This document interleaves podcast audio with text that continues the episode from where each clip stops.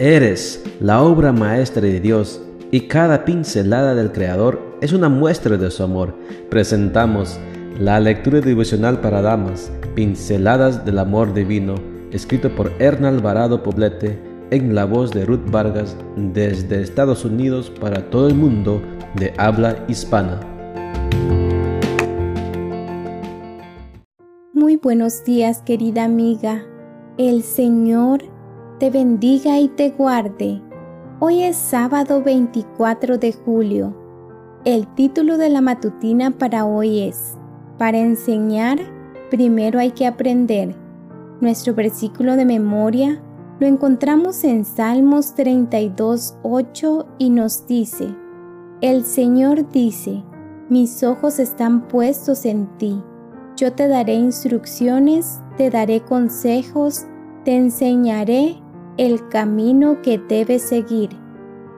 En la palabra de Dios encontramos una exhortación a las ancianas para que enseñen a las jóvenes. Yo quiero pensar que el término anciana no se refiere únicamente a las mujeres con muchos años de edad. Pienso que además se refiere a aquellas que aún con pocos años han alcanzado madurez no solo física, sino también espiritual y emocional.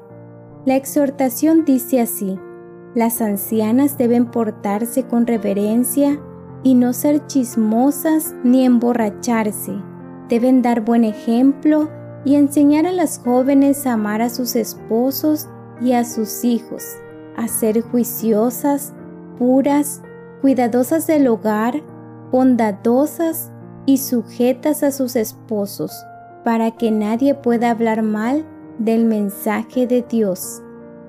Deben dar buen ejemplo, dice el texto bíblico. Si al enseñar a las otras mujeres pudiéramos decir como también expresó el apóstol Pablo, imítenme a mí, seríamos bienaventuradas.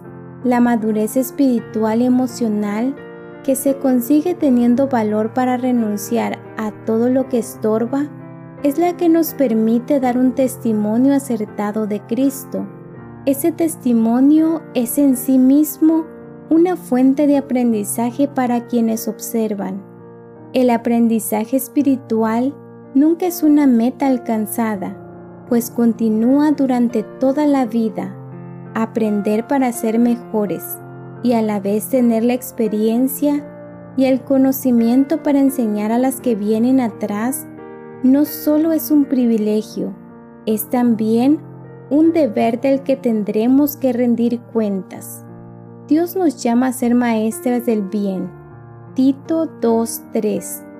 Hay un dicho popular que afirma, la práctica hace al maestro, y es verdad en muchos sentidos. Hacer el bien como práctica cotidiana, estemos donde estemos, hará que esas obras de bien muestren una vida auténtica y sin fingimientos que tienen un gran poder educativo. Fingir ser buena sin serlo es agotador e inútil y nos convierte en hipócritas, algo que Dios detesta. No demos el mensaje equivocado. Para que nadie pueda hablar mal del mensaje de Dios, termina diciendo Tito.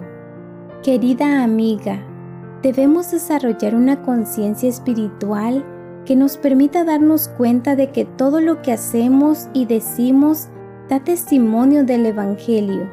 La Biblia nos llama a orar y velar, a estar siempre en conexión con Dios, para que sea Él quien obre a través de nosotras. De ese modo, nuestra influencia será la de una maestra para las jóvenes que necesitan referentes cristianas. ¿Aceptas el reto?